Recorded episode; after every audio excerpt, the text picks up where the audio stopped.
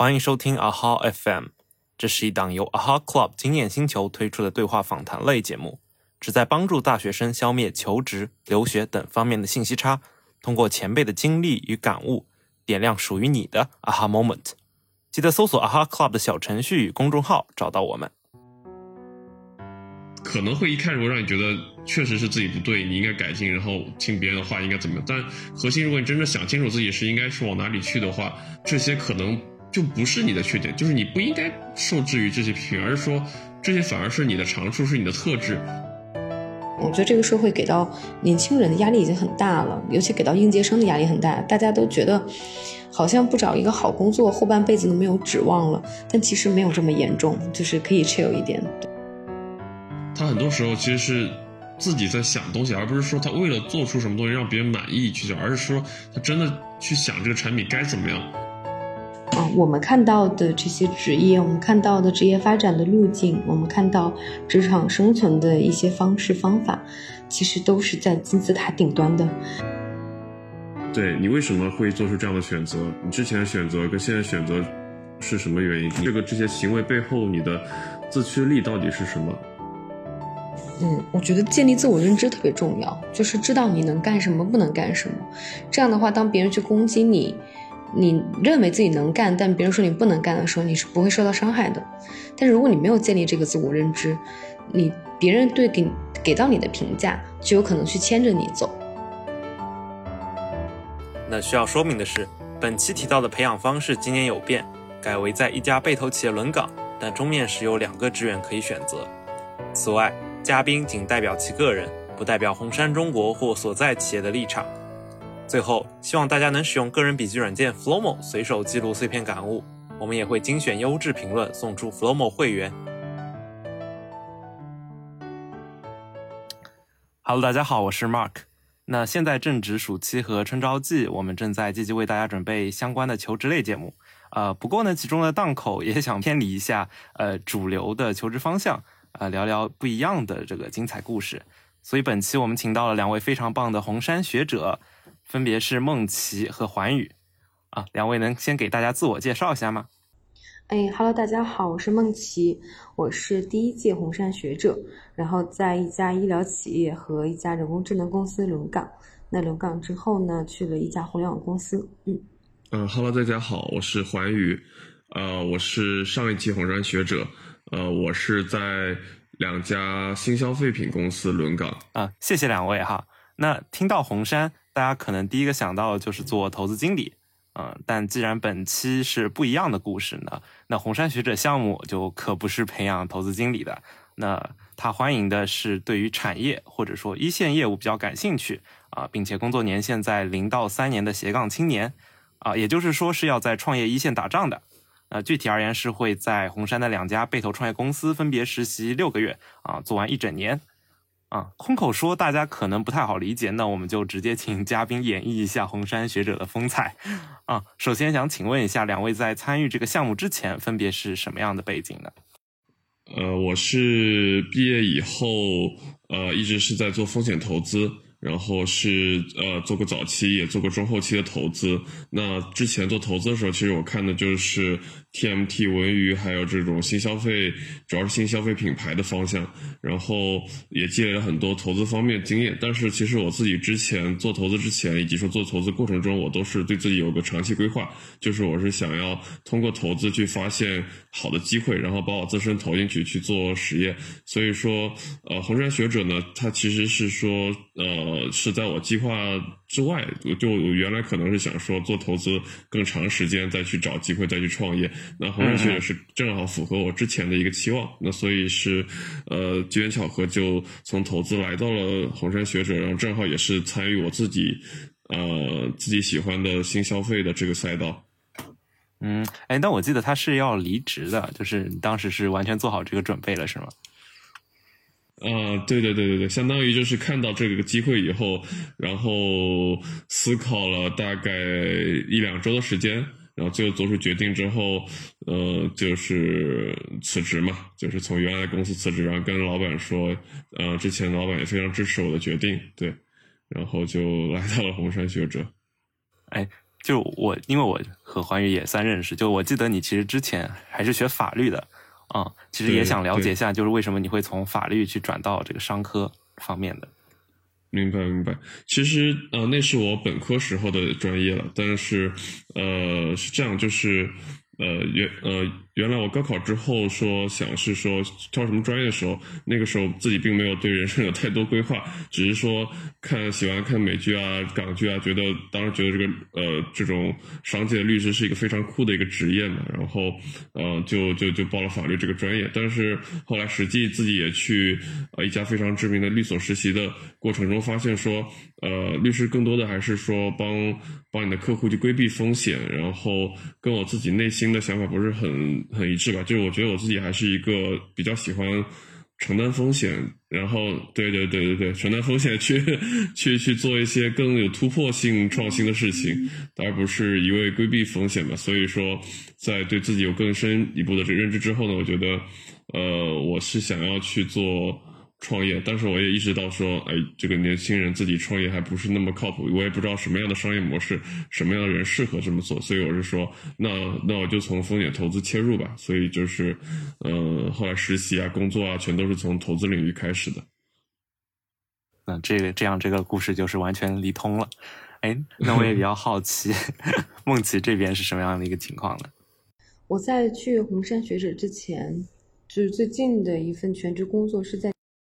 当时是毕业以后去这个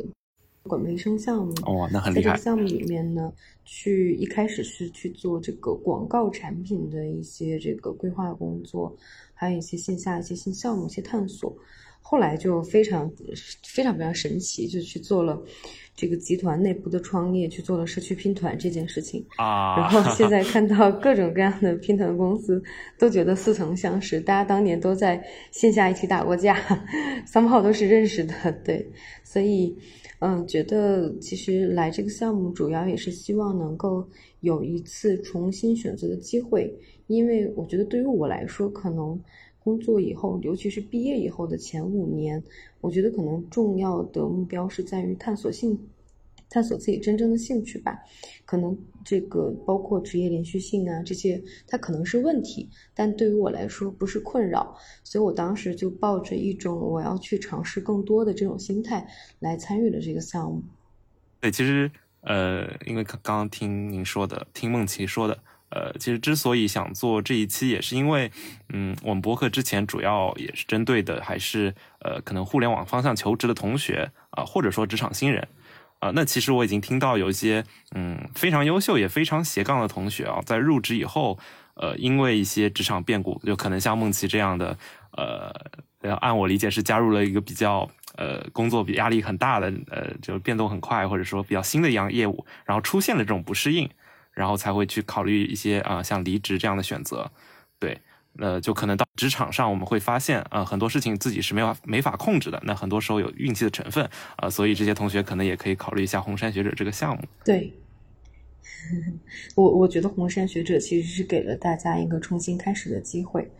重新去面对自己整个，不只是职业生涯，是自己整个人生要去怎么做选择，要去看自己未来走什么样的路。我觉得这个项目对我来说帮助真的非常大。嗯，对，除了这些可能比较正式的职业方面的呃，因为我记得这个项目也说是要斜杠嘛，所以不知道两位 当时呃斜杠的这个点是什么呢？是我来之前斜杠的点可能是做了很多的公益上的事情，就比如给一些。打工子弟小学去盖图书馆啊，这样的一些工作，但其实我发现到了工作里面来了之后，尤其在自己手特别贱，选了那种特别就是节奏比较快，并且在加班时长上确实会有一些要求的这种业务之后，好像在这方面的时间会少了一点。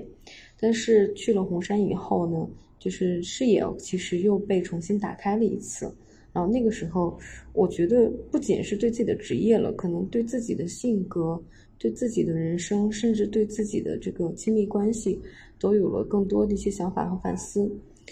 嗯，甚至说可能要改变自己未来的一个生活的风格，或者我们粗暴一点来说，原来我觉得自己会走奋斗逼这条路，就一定会非常努力，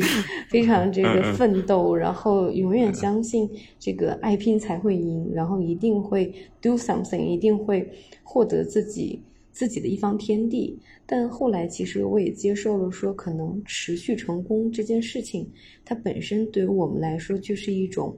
算是有点像一种毒药，可能会让你上瘾，所以那个时候可能会放下一些比较短期就想要去做出一些事情的那种妄想，反而更希望能够多在每一天里面去体会一些事情。比如我现在就体会到自己在性格上、在得失心上一些问题，所以我觉得这部分对我来说是最重要的。哎，那想问一下环宇是什么样的情况？其实当时我在面试中啊，面试官也问了。跟你这个非常 类似的问题啊，我我当时听，呃，对，听在场的小伙伴各自介绍自己的经历的时候，我觉得大家都是有很多非常令人称奇的，呃，斜杠经历。但我觉得我自己啊，我自己来说，我觉得并没有什么，呃，在我看来有什么特别特别值得骄傲的一些经历啊。就我，呃，我自己感觉，如果说是行动上的话。呃，我记得我当时说了两个事情吧，一个是行动上，我是呃跟朋友一起创立了啊哈，对吧？算是一个小小的、小小的创业尝试，但是呢，也不能说很成熟。然后呃，另一个点我讲的是我在思维上，就是我怎么通过投资去思考这个世界的方式，以及说呃思呃思考一个真正的商业应该是怎么去做的。然后以及说，呃，当下的这股为什么当下这个新消费的品牌能够重新崛起？这个国，呃，中国自己的品牌为什么能够在这两年，呃，重新回到这种投资主能具体讲讲吗？啊，这个思考方式啊，呃，是这样，就是我觉得，呃，思考一个品牌值不值得投，或者说单一的一个案子，其实你就。你的思维就狭窄了，而是说你可以去整呃去去从整个时代以及说整个人群社会的一些经济因素的角度去思考，为什么说这几年这个新新消费品牌崛起？当然这个展开讲可能会讲很多，但我可以总结出来几个因素，其实是说，呃这一代新消费者的人群的特性发生了改变，然后是呃销售的渠道。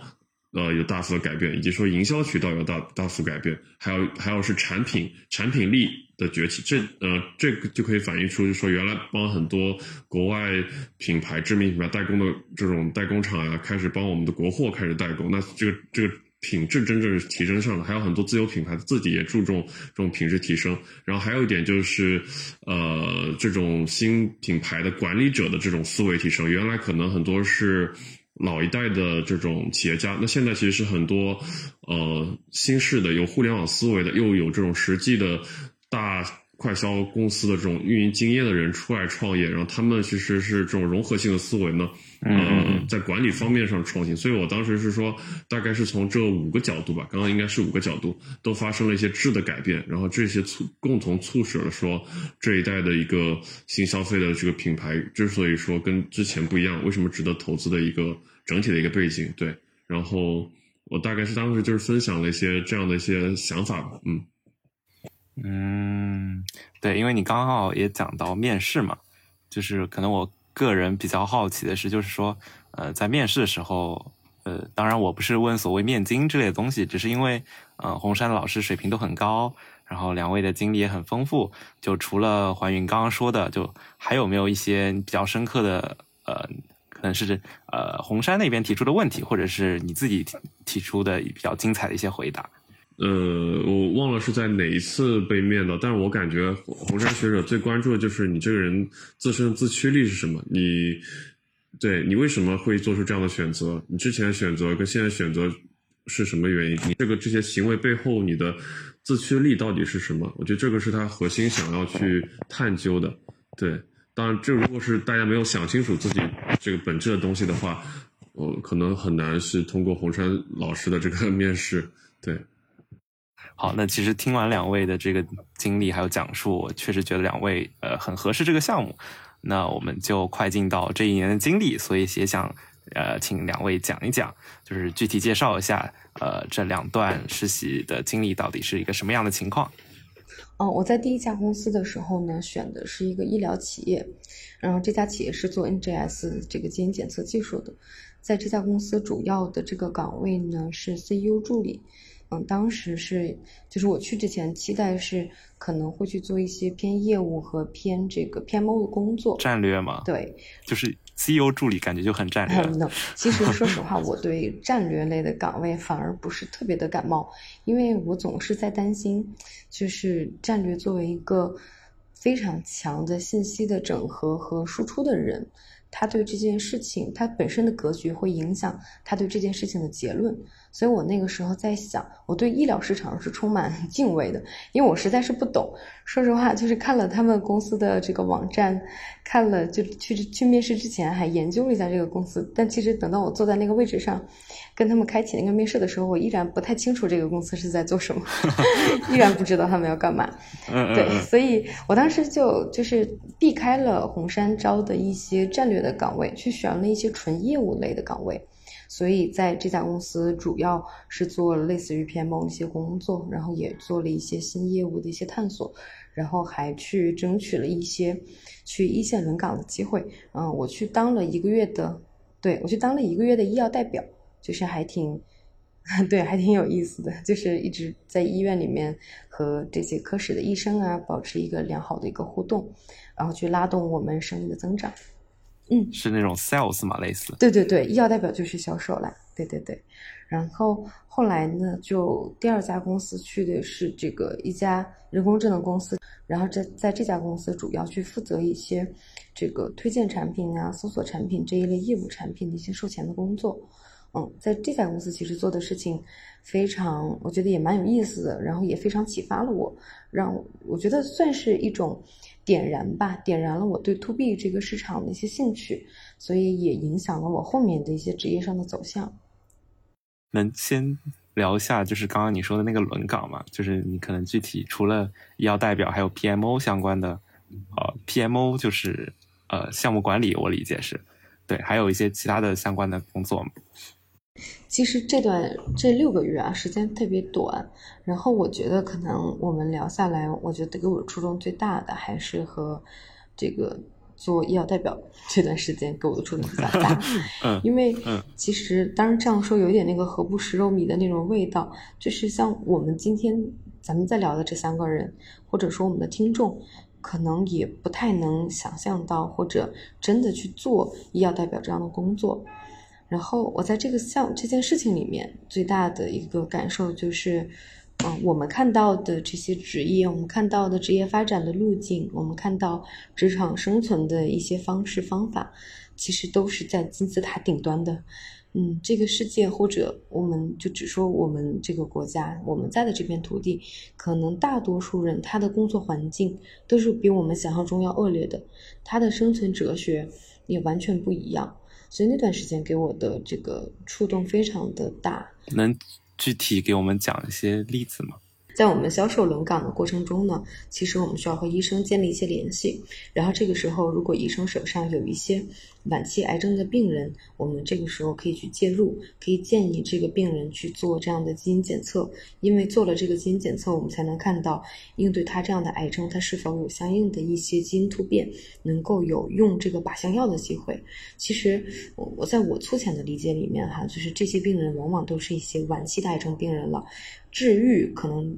就不大现实了，所以这个时候去吃一些靶向药可能会延长他们的这个生命，同时也会减轻他们一些痛苦。所以我们去负责做这样的基因检测，去看这个病人有没有去用靶向药或者免疫治疗的机会。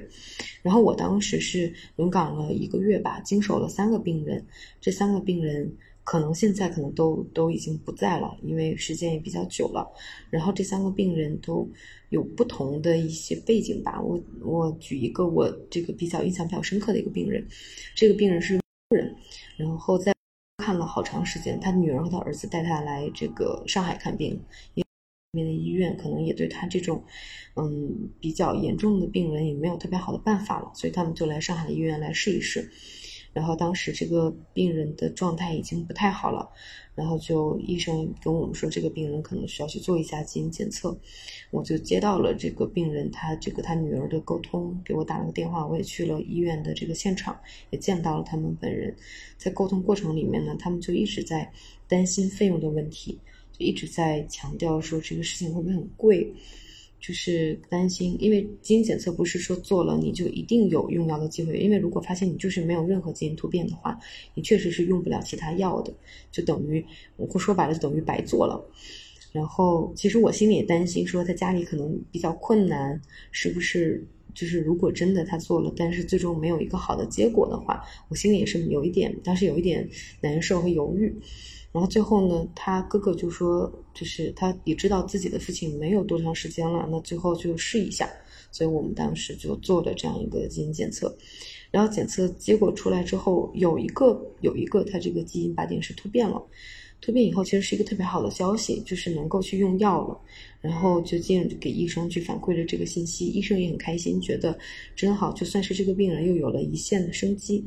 然后就去给他们讲了开药的事情。结果到了开药这个环节，他们才知道那个药非常贵，每个月可能是上万的一个花销，所以他们又陷入了这种为难。然后后来呢，还是咬牙去买了，大概吃了两个多月吧。然后又给我打了个电话，说说实在是撑不下去了，就是实在是没有钱了。然后说自己真的尽了全力，全家都尽尽了全力，也借了很多的钱，但实在是负担不了了，所以最后就放弃了治疗。然后我听到这个时候特别就特别难过，因为我当时让他去做这个基因检测的时候，担心没有突变，结果有了突变，但是用药又用不起，那是不是说从一开始就省掉这一笔钱，可能会对他们来说压力会更小一点？这是我当时特别受触动的点，就是目前在国内做这种癌症的治疗，其实费用还是比较高昂的，这是我当时觉得。蛮受触动的吧，就看到了这些病人他们真实的一个困境。嗯，对，可能嗯，现在大家可能想做的一些工作都是比较，呃，其实有点远离呃最最真实的这些场景的。嗯，其实听到这个故事还是挺，我也挺触动的。就是我我有的时候会觉得我们这一届的年轻人都有一点点。不食人间烟火的那种味道，就是都有一点点很理想化，然后有的时候会开一些玩笑说这个这个生活终于对我下手了。当我其实现在去看这种话的时候，在想你如果就你这个根本说不上是生活对你下手，生活只是轻轻的抚摸了你一下，没有给你重拳出击。所以我们可能抵抗挫折的能力可能需要再去提升一些，因为我们工作的环境。以及我们现在工作的内容，其实都是非常食物链顶端的，都是非常金字塔上层的。了解。哎，华宇，你这边呢？我是在一家消费品公司，之前是刚进来，其实是呃帮整个集团，还是说做做投资嘛？因为一开始我也是从投资转过来，是说老板觉得我这块还是比较。呃，就是说，呃，对对对，那后来呢，我自己因为你也知道我我来的这个原因嘛，但所以一段时间以后，我是主动主动要求说我要去做轮岗，然后争取一下，然后就让我去一线部门去做轮岗，我觉得受益非常多吧，也知道了整体这个品牌运作啊，然后一些营销方面的一些这个这个这个这个呃品牌的塑造以及说产品规划这方面很多知识，所以我是觉得受益匪浅。然后正好后来是，呃，集团后来也有个系呃独立的项目，然后让我去做负责，所以现在相当于我是又是一个项目组长的身份去做事。然后这里面其实是跟我原来做投资还是有很大的不一样，就是呃，尤其是在呃这个团队管理方面，这个确实是呃我之前不呃之前做呃之前做投资主要是。分析能力、思维能力嘛，那现在其实需要很多运营能力，以及说这个团队管理能力，所以这个其实是我在我觉得我自己在快速成长的一个方向吧。对，可能先提问一下，就是你刚刚说的在营销这块受益匪浅，能讲一讲吗？对，当时是去了呃品牌部门。所以就知道说这个呃平时这种呃品牌活动是怎么做的，然后以及说当时也甚至有些有个有个新品的项目也让我深度参与了一下，就是说我们一个新品该怎么去做，然后该该瞄准哪些人群，然后要要要采用什么样的。这种嗯手段，对吧？然后要哪些甚甚至从产品这种成分端到后面的。这种嗯嗯该怎么去去去去去做营销打呃去去吸引的。目标客户，就是就是还是从从从从这个过程中吧，所以我觉得是学到了很多这方面的。知识。嗯，就可以说是从你原本比较熟悉的那种商科的呃实习中跳脱了出来，看看营销这个方向。对，之前其实更多的是说看这个公司整体的商业逻辑，对不对？然后看它的财务表现。那现在其实我就是从一个分支的角度去去学习，就实际其实学的就是运营嘛，运营以及说做品牌运作、品牌营销方面的这个知识，还是相差很很大的，对。哎，你刚刚说你之后面也去做了一些呃涉及团队管理相关的工作是吗？呃，对，因为现在是在负责一个独立的项目，然后我相当于是项目的负责人。那也我们我们我我们我们项目也会有一些啊，应该是我自己也招了招了一些成员进来，然后大家一起去做一个新的项目，所以还是自己感觉非非常有意思。对，具体什么内容可能不能讲，但是。呃，对，但它，呃，它有点类似于一个呃内部创业的这样一个项目吧，所以说，呃，就是我我觉得有点像是说，可以说是跟之前的主业就是还是有一定距离的一个创新项目，所以是说，呃，需要的技能啊，以及呃，以及说，嗯嗯，怎么说，就是说，呃。就跟原来的业务相差还是还还是有一些距离的，所以说在这块呃，一方面是我自己去摸索，然后另一方面是说怎么去做好一个呃管理型人才，呃，对对对对对，可以这么理解，就是去去去去去让你的团队保持一个很好的战斗力。呃，这个我自己最近也在学习，比如说我看了一些就是像自己很推崇的 OKR 的这种管理方式，对吧？嗯，然后还会。反正也是说从一些一些一些企业家自传里也吸取一些经验，差不多是这样子一个方式吧。如果你的下属就是没有那么积极的做工作，就是怎么调动这个呃员工的积极性呢？呃，就有两方面，我觉得是这样子，就是说，呃，首先，呃。从从他从他一开始进来那一刻，其实已经决定了这个员工，呃，也不是决定吧，就是在很大程度上说，这个员工他起步点是什么样子，他是不是对要做这件事情是感兴趣的，或者说是有一个共同目标的，但而不是说他只是纯粹为了其他。呃，东西进那当然也可以嘛。如果是如果纯粹只是说呃朝待遇啊这种方面来的话，那我们就用这种呃科学的管理方式，就像我刚说的这种目标啊 KPI 这种方式去管理。那如果最好是他本身对这件事情有强大认同感的，对，然后一起去愿意为之奋斗的这样有这样一个目标的人一起进来，那首先他自己的自驱力是很足的。然后我相当于说只需要在一些关键的时候去。呃，去管理、去说督促就行了。对，然后当然你也说，其实有些还是他还是会有分为核心员工以及说呃普通的一些参与者。那么对于他们来说，看你是不是能够建立一套科学的这种呃目标啊，以及说日常的这种管理制度是很重要的。就是还呃，其实就是说制定规则，然后说。试行，然后一段时间后，呃，再再再再反馈，然后看这反馈是不是跟我们原来原先定的目标有有很大偏离。那有很大偏离，说是不是说目标制定有问题，还是说确实在执行过程中有很多问题？然后我们再去总结经验，然后再反反馈以后再重新调整。那这个我觉得还是我觉得 OK 啊，那一个方式还挺有用的。对，就是相当于是它它这个 O 其实是 objective，其实就是说你必须有一个比较高的一个目标，然后。然后这个呃 K 呃 K K 它是呃 Key Results 嘛，就是说是一个关键的一些呃关键的一些产出和节点，比如说你要比如说比如说完成率百分之九十才能达到你实现你原来那个目标，那也就是说呃这个就是你的一个具体指标，对，就相当于是用这样套一套方式去做，对，当然这套其实我也没有说没有说实行的特别好，因为我最近也是在尝试这个方向，对，嗯嗯嗯。但我理解就是两位其实都，呃，可以说是跳出了自己原本做的，可能是，呃，甚至可以说是在鄙视链的这种顶端的一些工作，啊，就是我们大学生所谓的这种求职鄙视链顶端的工作，对，然后跳到了一些，呃，可能是 鄙视链稍微下一点，但是其实也是非常重要的一些工作上。嗯，但是我特别不喜欢这种，就是类似于这种言论，因为其实也是因为我最近呃也在思考这件事，就是其实大家对于求职这件事是有一个鄙视链的。啊，就是对一般同学来说，但这个鄙视链究竟有没有必要存在？嗯，就可能，就大家可能会想说，我们要做战略，要做投资，但是，嗯，其实可能要，像我自己可能也是做相关的一些，呃，有一些实习在，然后就会发现，可能也就是普通的工作。对，可能我不建议大家把这个东西想的那么高大上。对，每个人都在做自己的事情而已。不知道两位有有没有一些相相关的、相同的这个感悟，或者是我自己感觉就是说，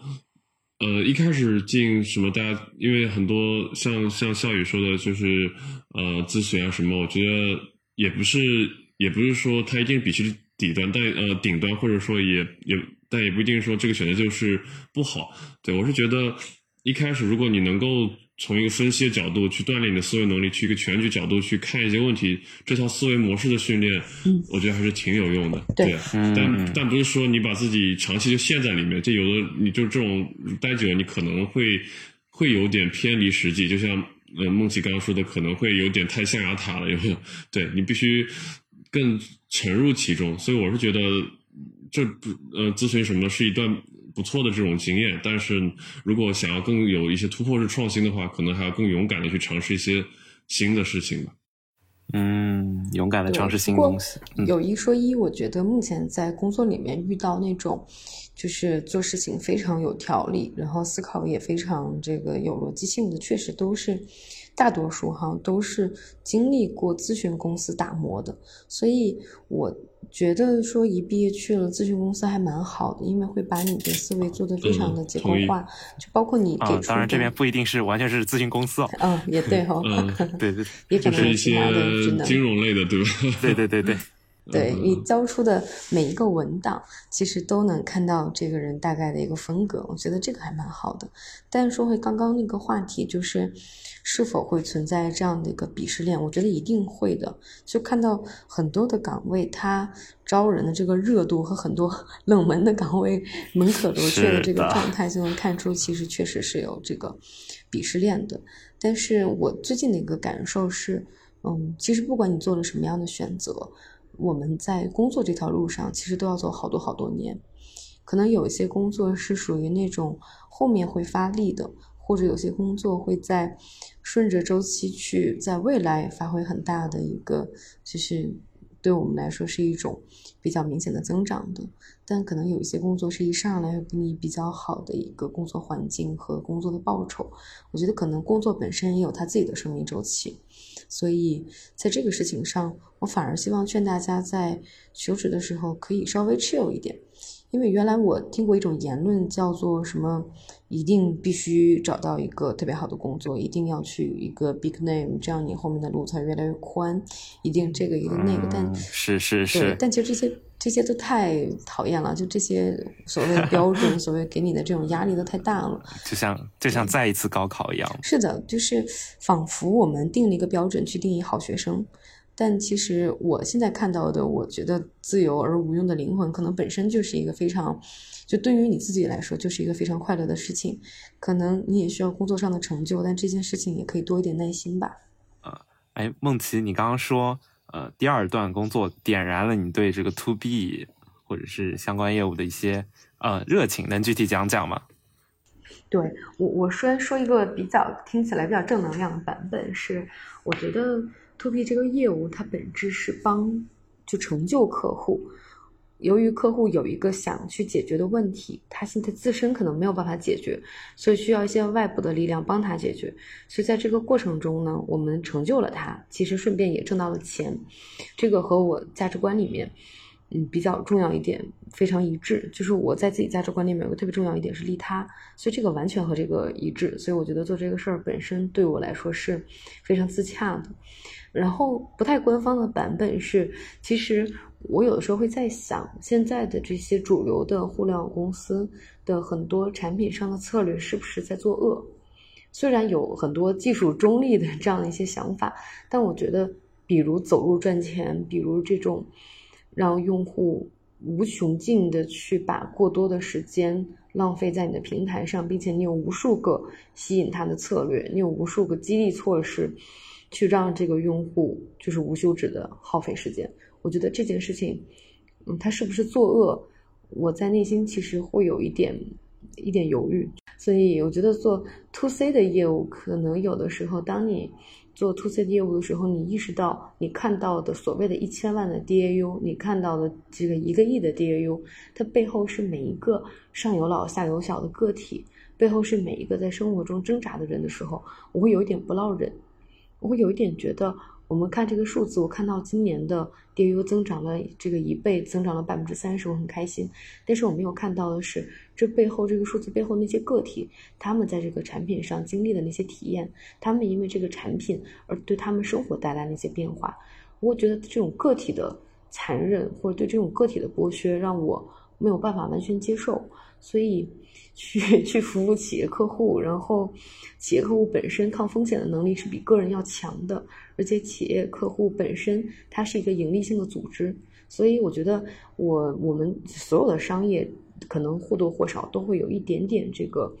不那么善良的因素在，我觉得当这种我们可能也要允许这种因素在，可能也正好正是这种因素或这种不恰当的欲望也推动了科技和社会的进步，所以这种它必然可能会是存在的。那我把这种这种不好的这种一面放在 to B 这个市场上，我觉得看起来是合理的，但让我去面对鲜活的个体，就是尤其是我一想到每一个人都有父母的时候，我就觉得我可能下不去这个手。我听出来，梦琪还是对个体有非常强的关怀。嗯，我也觉得，其实就是算法在，就是为了用户能停留更多的时间，然后卖更多的广告，然后去不断的以这个为指标，然后招最厉害的人去想办法让他们停留在呃这个 A P P 上。是的，对，之前不是有那个硅谷的一个大佬写了一篇文章，觉得现在最厉害的年轻人都去做这算法一类的产品和或者广告。对，而不是说 我去探索宇宙、探索新能源、探索一些更加和人类未来更息息相关的一些话题，反而都走向了非常商业化的一条路。我觉得这个也蛮蛮悲哀的吧。虽然我自己好像没有做，有点站在道德高地去指责别人。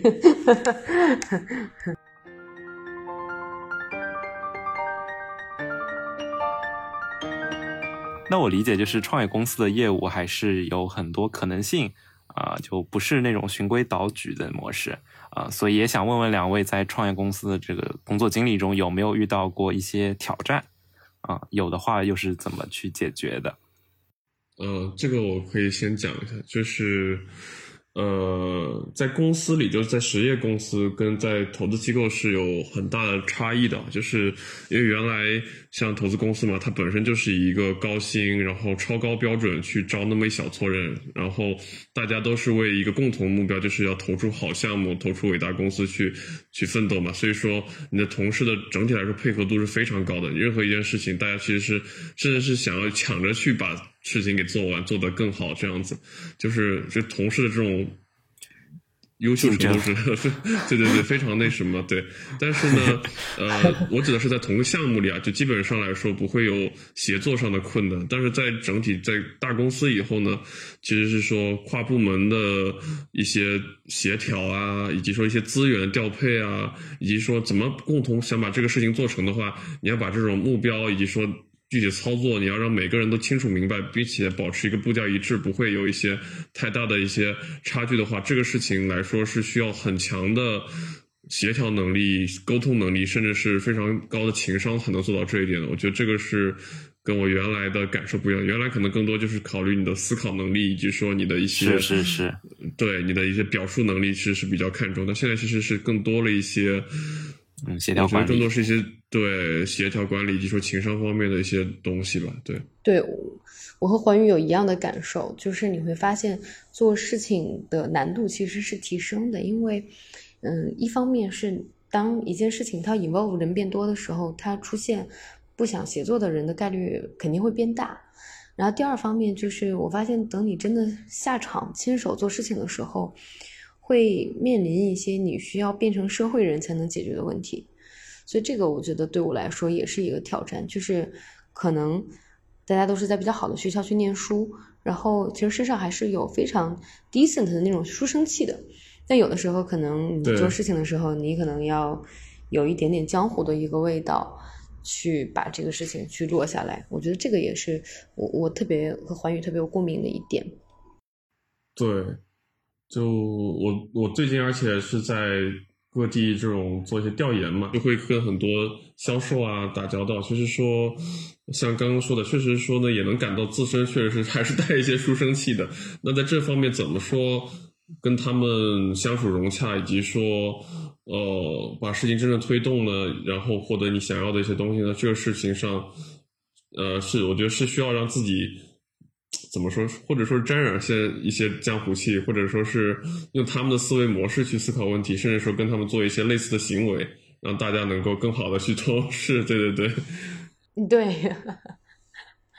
我理解你的意思，就是为了融入大家，其实会真的是会模仿他们做过的事情，来表达我其实和你们是有共同的语言体系的。我不是一个不食人间烟火的人，我非常理解你的意思。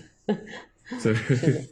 还有，觉得我觉得还有一个挑战，这个挑战是因为我们在这个项目里面。每家公司其实做六个月，其实也就是说，你要在非常短的时间里面和你周围的人，甚至自己的老板去建立信任。我觉得这也是一个比较大的一个挑战，因为时间真的太短了。然后老板对对你的这个了解又不够多。然后我当时去去这个医疗公司的时候特别有意思，就是老板一看到我就这个表达，哎，我当时说我想亲自去面试。但是呢，我那天真的是没有时间，没有去。结果招来你这样的人，我都不知道你是什么情况，我也不知道你是谁。但是你就成了我的助理，老板特别无奈、特别坦诚的跟我说了这个问题，然后他就开始跟我聊，说是聊，我觉得他就是加了一个面试，然后聊了一个半小时。然后我当时紧，就是其实还是蛮紧张的，但是他会问你非常尖锐的问题。就是完全是顶着你去问，就问你你为什么要进，是不是干不下去了？类似于这样，就是他会以非常坦诚的形式，然后问非常尖锐的问题，顺着这个问题一直刨根问底，一直刨根问底。我觉得我跟老板的这一场沟通，是我迄今为止经历过的最。严谨、最科学、最有水平的一场面试，就是在这样的沟通环节里，你不可能有任何 就是美化自己的空间，你不可能包装自己，来不及去想，然后立刻就会更深入的去问，你会你需要把每一个细节都讲出来。所以我那天就觉得这个事情很有意思，就是你跟他去建立信任，他接受你是他助理的这个事实，所以我觉得这也是一个挑战，就是你在一家公司就待六个月，然后如果你花三个月的时间。跟大家这个熟悉了，跟大家建立起信任，那你其实你正式做事情的只有剩下三个月了，所以就只能争取在第一个月就把人际上的这些问题搞定，剩下的时间留给做事情。我觉得这也是一个挑战吧。如果没有这个非常 harsh 这个面试的话，可能也呃没有那么快能建立信任。对对对，是的。我想再再露一个怯，就是我不希望我们给到大家的这种感受都是我们俩特别厉害，我们好像没有正常人有的那种焦虑。就是在整个这个项目的执行的过程中，其实我发现了自己对于人际关系是非常敏感的，然后这个事情会成为我一开始的问题。为什么把它称为问题？就是因为这个事情已经影响到了我的工作。影响到了我的情绪，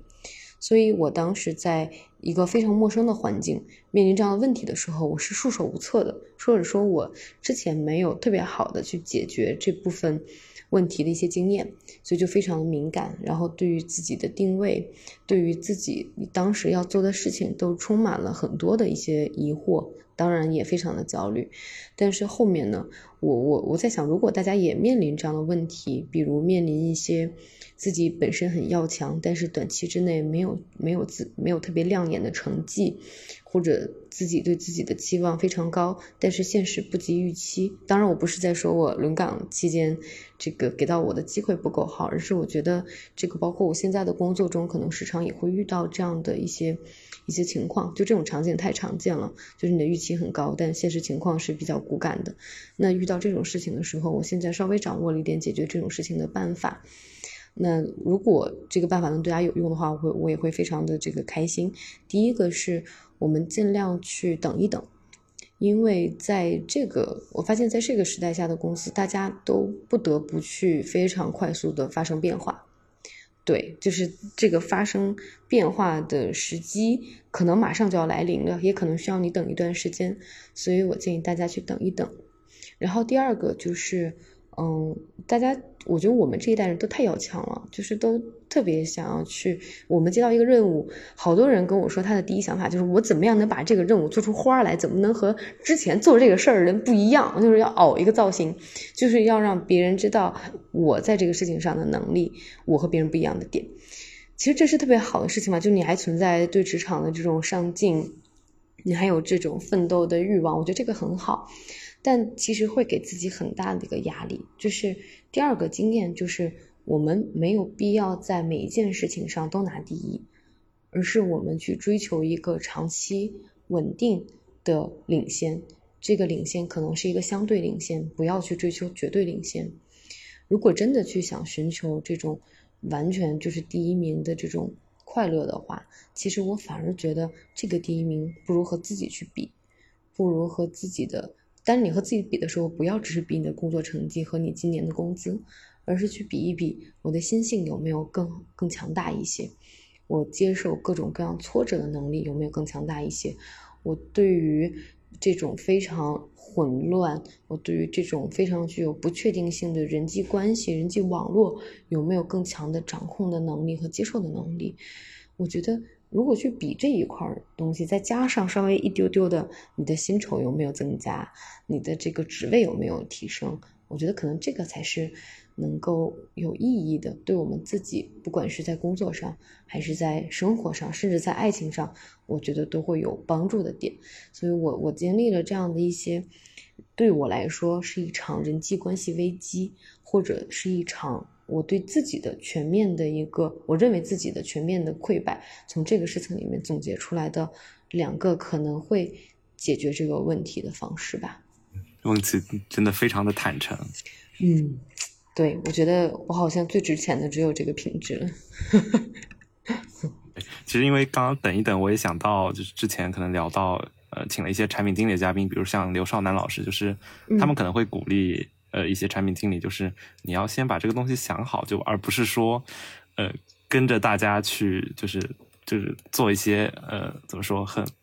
就是在这种互联网公司的压力下去做一些很快的变动，可能是越改越错，或者说扭曲用户动机的一些行为。对，这可能是我想补充的一个小点。嗯，对。然后刚刚其实听到呃梦琪整个讲下来，我我一个最深的感受就是这个整个项目，嗯，其实是认识你自己的。一个非常好的方式，嗯，对，就是可能要经历过可能不同的行业，包括你经历一些可能算是失败的啊，对于自己来说，然后才能更好的认识自己。嗯，不知道环宇有没有什么要补充的？呃，刚刚针对梦琪讲的那点跟自己比，我刚突然有一个呃感悟，也是也是最近我听别人讲，以及说我自己最近看书得到一个感悟，就是说。如何跟自己比啊？就是我们在职场中的时候，有的时候会觉得，呃，我要跟同事比，我要跟读书的时候跟同学比嘛。然后职场的时候有同事，然后以及说你已经毕业的其他的同事、呃同学什么的。但我其实想的是说，最近也感悟，就是说真正做得好一个产品，或者说做得好一个商业的人，就是说他核心都是跟自己比，就是呃，也结合效育你刚刚说的产品这个点，就是他很多时候其实是。自己在想东西，而不是说他为了做出什么东西让别人满意去讲，而是说他真的去想这个产品该怎么样。然后甚至这些人，甚至说他本身可能就在常人看来，甚至是有些怪异的这样的，就就这些人的特质啊。然后呃，比比如说你怎么跟自己比这点，就是说呃，你自己比如说你是想成为什么样的人，那你比如说你应该今年或者说。半年、几个月以后，你应该是说跟自己这个目标里的自己是不是成为了往往那个方向更迈进了几步？呃，假如说你的这个目标是非常宏大、非常远大，那你那你那你比的就应该是你每个节点上你应该做成的那个样子，而不是说你身边的人的一个情况这样去比，因为。当你去跳脱说去跟自己比的时候，你会发现很多你原来想比的东西都是没有意义的、没有价值的。别人说啊，你应该怎么样？你这今天这条没做到，或者说你今天这条 KPI 没做，或者说你今天有什么事情做的不好，可能会一开始会让你觉得确实是自己不对，你应该改进，然后听别人的话应该怎么样？但核心，如果你真正想清楚自己是应该是往哪里去的话，自己要成为什么样的人的话，那这些可能就不是你的缺点，就是你不应该受制于这些批评，而是说。这些反而是你的长处，是你的特质，你应该利用这些去实现你自己想做的事情。对，这个我最近还感触蛮深的一个点。我还有一个想补充的，就是，嗯，我觉得建立自我认知特别重要，就是知道你能干什么，不能干什么。这样的话，当别人去攻击你，你认为自己能干，但别人说你不能干的时候，你是不会受到伤害的。但是如果你没有建立这个自我认知，你别人对给给到你的评价，就有可能去牵着你走。牵动你的情绪，是会牵动你后面做事情的方向。我觉得这个特别重要。但是知道自己不能做什么，我觉得是对，是对工作这件事情本身的一种敬畏吧。我觉得重点还是知道自己能干啥，自己能干好啥。我觉得这个特别特别重要，因为。嗯，其实这个现象还蛮普遍的。可能我和环宇算是比较幸运，就是我们这一路上遇到的，不管是在红杉学者上，还是其他公司里面的这些老板，其实还蛮好的。但其实我觉得这个 PUA 啊，还是这种老板的打压影响，这种情况还是很普遍的。所以这个时候去抵抗这种这种 PUA 行为，或抵抗这种老板的一些情绪的不稳定，我觉得是要靠建立自我认知的。是是是是，一方面是老板的这些，还有一些可能是你的同事或者说你的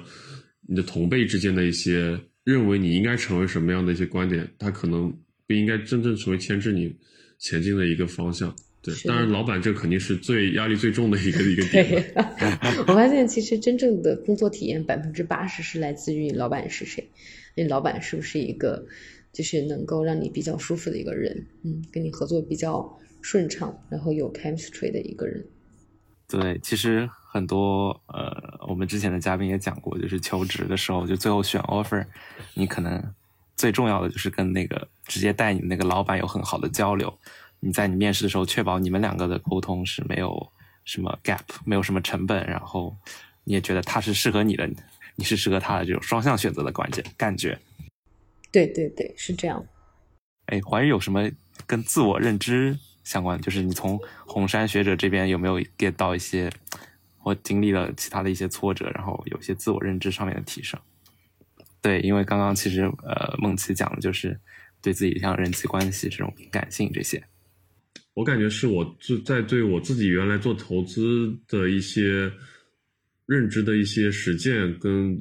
理解的加深。就比如说我原来也做过天使投资，也做过中后期，就是说。什么商业应该怎么样，或者说那个创始优质创始人应该怎么样？当时只是觉得应然是这样，然后以及说一些前辈告诉我理论是这样子，然后以及说分析现实已经成功的一些例子是这样子。是是是。那我没有真正实践过，我其实没有很深的理解其中的东西。但我现在其实我感觉我是在实践这个方向走。那我去知道说为什么之前说。呃，优秀的创业者应该具备这几个特质，这几个特质具具体它是在哪些核心的地方会起核心作用？然后，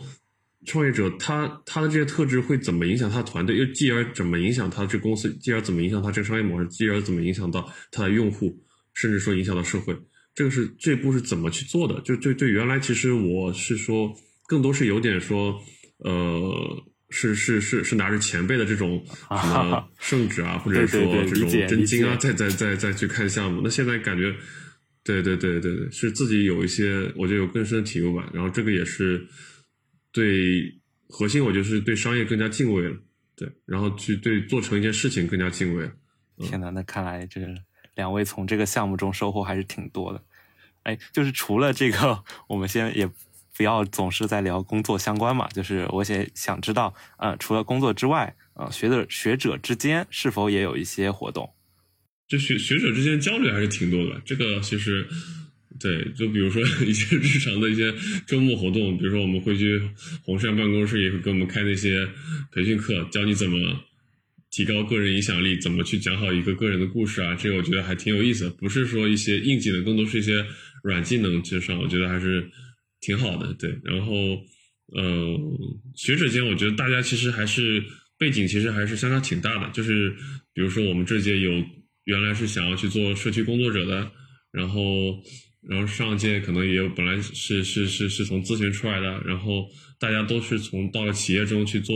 实际去运营项目了。然后红山这堆活动里面，其实我最喜欢是是和那个运动类相关的，就比如我们那一届打了那个旱地冰球，我就觉得这个太好玩了，因为我特别喜欢这种竞技类的这种体育运动。然后就分成两队，大家去打那个冰球。其实，在这个过程中会发现协作，会发现你你们这个 team 要去创造一个自己这个 team 非常轻松、非常快就能 get 到的一些信息点，关键的这个信息的传递，这些很重要。然后，但是我更享受的就是那个过程里面，然后我们也赢了，我就超级喜欢这个游戏。哎哎，华宇也说一下，就是因为。打橄榄球，你知道，就是我也觉得 运动非常有趣。然后我们这届应该是打橄榄球，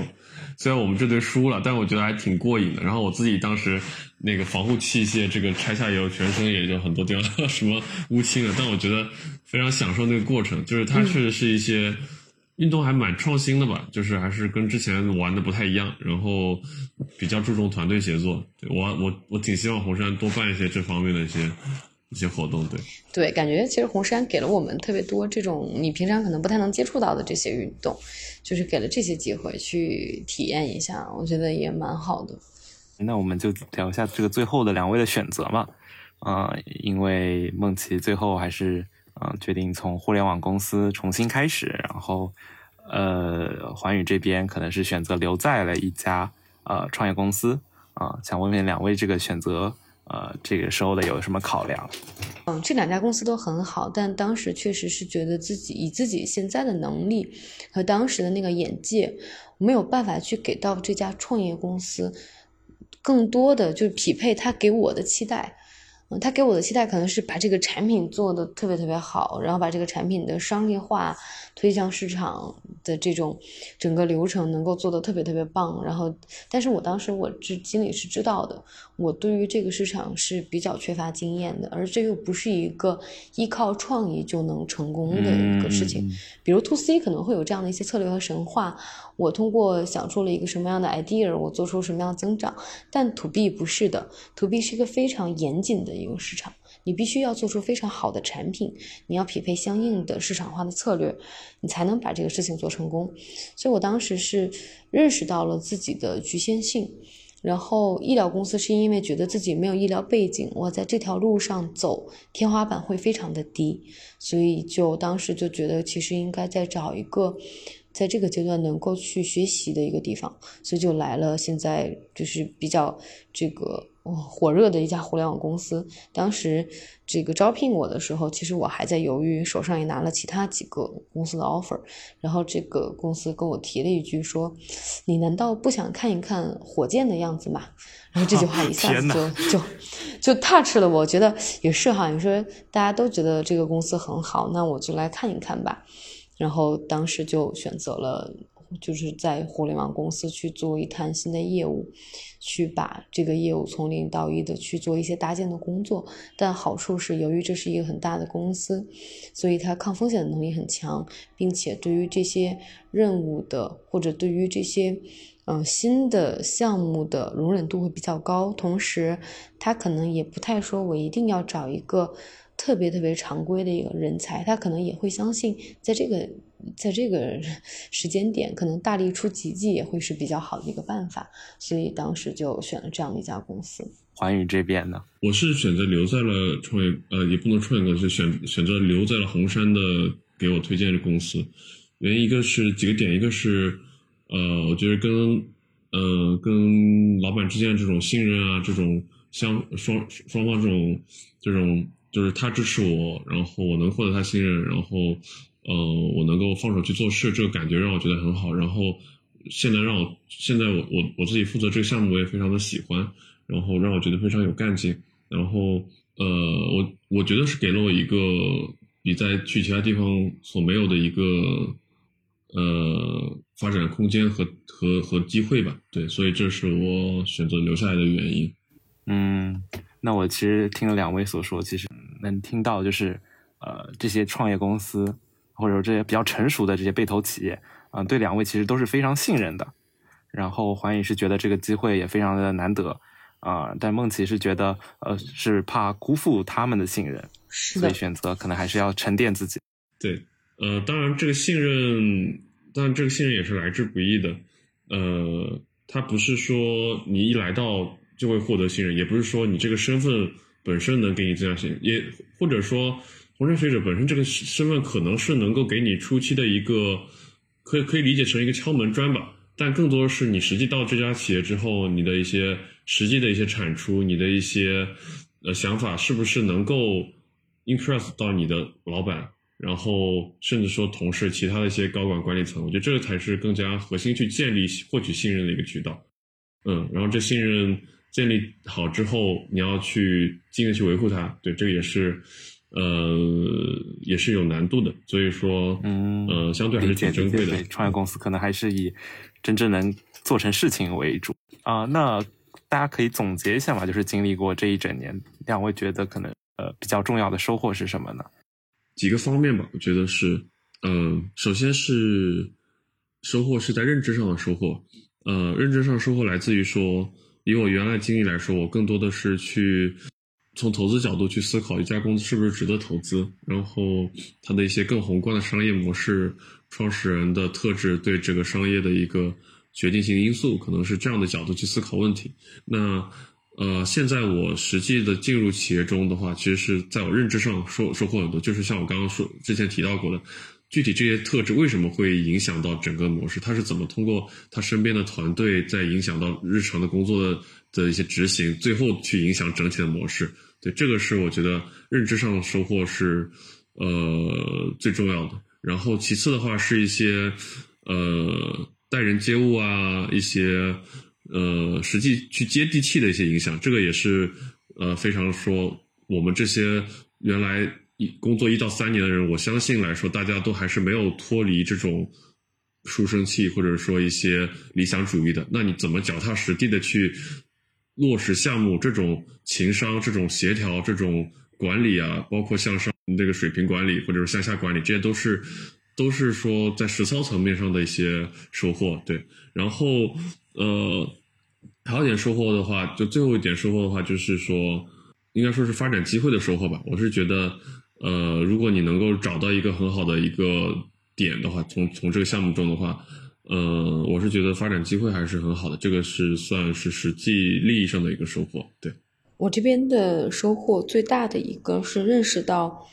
社会分工是非常有价值的。然后靠一个人的这种很强的单打独斗，靠一个人很强的能力是没有办法。把一件事情做成的，所以我现在对于我们经常提的谁谁能力特别强，我觉得我对这种能力强的定义会变成他做一摊事儿的能力，他能把一摊事儿做起来的能力。那这里面可能包括了你个人的这种沟通能力，个人的这种对事情的理解，对行业的理解，你思考问题的方式，但同时也会有比较多的你有没有办法去调动起更多人。让大家都愿意相信你，就是愿意去跟你去做，因为职场里面不是所有人都像我们这些年轻人一样，对未来还充满着无数种幻想，还是处于在这个非常奋斗者为本的这种状态里面，所以有的时候我们就需要去，嗯，成为一个能够把整件事情做起来的人。我觉得这是我第一个比较大的收获，就是包括我对每个人的评价体系，我对人的评价方式其实都发生了改变。第二就是确实了解了做生意这件事儿，可能原来我们做业务是做了一摊业务，然后说实话这个业务赔了钱，还短期内是不是赔钱的、亏钱的，其实这个事儿也不是亏到我们的钱包里面。但是我来了这样的创业公司之后，你和老板会有一些，不管是这种情感上还是这种工作关系上的一些连接，你会把这个公司挣的钱当成仿佛是你在挣的钱，当成把他赔的钱，他的成本，甚至我经常在想，我要不不出差了，感觉我这一趟出去的话，差旅成本有点高，所以就就感 就感觉到这是你自己的钱，所以你就真的意识到你在做一摊生意，你不是在做一个工作。那你在做生意的时候，可能就会面临一些这种，就是我真的才意识到说。利润是什么概念？收入是什么概念？成本是什么概念？和别人去做生意这个过程中，信任成本是什么？对方的违约成本是什么？违约风险有多大？所以是第一次 get 到了这件事情。然后我觉得这对这种对生意本质的理解，也对于我未来。可能再想去创业，甚至未来想自己去开一家饭店，都是有很大帮助的。我觉得这是我第二个收获比较大的点，就是理解了生意的本质。第三个就真的是一些知识层面的一些提升了，因为我原来感觉自己去做，不管是在咨询行业还是在互联网行业，其实都或多或少。会有一点点不求甚解的味道，尤其是在京东的时候是管培生的身份，所以你会有非常多的去了解不同业务的机会。但是你了解的这些业务都是横向去做拓展，你没有对一个细分的领域有非常深刻的洞察，也没有对这个细分领域的很多的细节有非常深刻的了解。所以我在这个阶段，其实我给自己的要求，也是我对我这个学弟学妹或者很多来这个跟我去沟通这件事情的朋友的一个建议，就。是要具体，就是我们做的这个领域的细节，永远你不要永远不要觉得这个细节太细节了，就永远都要觉得我要对这个场景的掌握，我对这件事情的掌握要足够的深刻和和深入。嗯，有的时候客户可能问我们真的非常非常技术细节的一个问题，就是一个很小的系统和我们的某一个接口的一个对接，所以。我觉得具体是一种力量，具体是让别人愿意相信你是专业的，是展示你专业能力的一个非常重要的能力。所以，这个是我第三个，就是对真正是对知识层面、对这个技术层面、对这些非常客观的这些理论层面有了更深刻的一些理解。这是我三个收获吧。天哪，大家回答都非常的有逻辑，然后都是三点。标准三点回答。就总总结一下的话，就是从两位个人的经历而言，就是你们觉得，嗯，这个项目会适合什么样的人呢？我觉得适合所有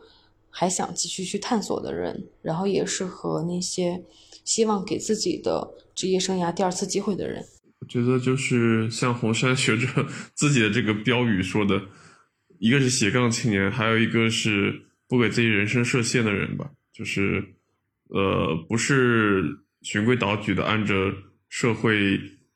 社会给这种成功人士这种寻常的这种规划的这种路径去走下去，而是说他想要实际的去创造一些、发现一些什么东西。这样的人，我觉得是比较适合的。好的，那最后，呃，因为听众很多都是职场新人或者是应届生啊，所以也想知道两位有什么建议或者是小 tips 想留给他们。嗯，我的 tips 是不要去做职这个什么职业规划，什么职场生涯规划，你要把规划这两个字改成尝试。把它变成职业尝试、职业生涯尝试，你只有去试过，其实你才知道这个事情在做什么。还有就是现在很多特别挤破脑袋想去去想去 IBD 的朋友，很多人去了都后悔了。然后我我想说，其实你应该先去试一试看。然后很多的职业它其实是有蒙蔽性，它像那个变色龙一样，它短期体现出非常绚丽的颜色，但可能你去了会发现它没有你想象中那么好，以及可能是不适合你的。所以多去做一些尝试吧。嗯，对，确实也鼓励大家去多去呃实习嘛，啊，多去感受一下真正的业务场景是在做什么，嗯，而不是去听一些，呃，就是我我可能之前会经常听到一些学长姐就描述一种路径，可能你什么大二 Tier Two 对吧？对，什么大三 Tier One，然后暑期就进了一家非常不错的 Big Name，对，好像有一条呃非常固定的路径在。但反过来，我还想继续说，我们虽然。嗯，希望大家都去尝试，但是在这个环节，在这个嗯整个过程里面，其实还是可以稍微的呃 chill 一点。我觉得这个社会给到年轻人的压力已经很大了，尤其给到应届生的压力很大，大家都觉得好像不找一个好工作，后半辈子都没有指望了。但其实没有这么严重，就是可以 chill 一点。对我见到好多去了很普通的公司，但现在依然不管是工作上还是生活上都生活的非常好的人。嗯嗯，可能就不要在意你的起点有多低或者有多高。对我对我这边想的就是，呃，就是目光可以放得更加长远一点。对，就是眼前眼前觉得特别好的，大家你的同辈同学大家都觉得特别好的，不一定是长远来说对你自己特别适合的。那可能你自己的那个目标在这儿，你不一定要去走大家都觉得是好的那个路径，你应该走自己认为是正确路径。这个就像梦迪说的，呃，就是说他的一些不同路径的人其实也能够活得很好，我是觉得这点是非常认可的，就是还是真的发现你自己的需要，然后按你长期目标想成为的那个方向去走，对，跟自己比，不要跟别人比。自己比的话，你说，嗯，也不是说今天比昨天进步一些就就说比赢了，也不是这个意思。也就是说，你如果跟自己比，你你长期是想要成为那样的人，那你到某个节点你应该成为那样的人，你应该跟那个那个你想象的那个人比。对，所以你如果达到这个节点应该实现的这些点的话，你应该去做哪些努力？你应该去做做的事情，可能跟现在大大多数人想的完全完全不一样，但但它恰恰可能是最正确的事情。对，好的，那我们今天的录制就到这里，谢谢，非常感谢两位嘉宾的参与。谢谢，那好给观众们谢谢打个招呼，拜拜。拜拜。拜拜拜拜。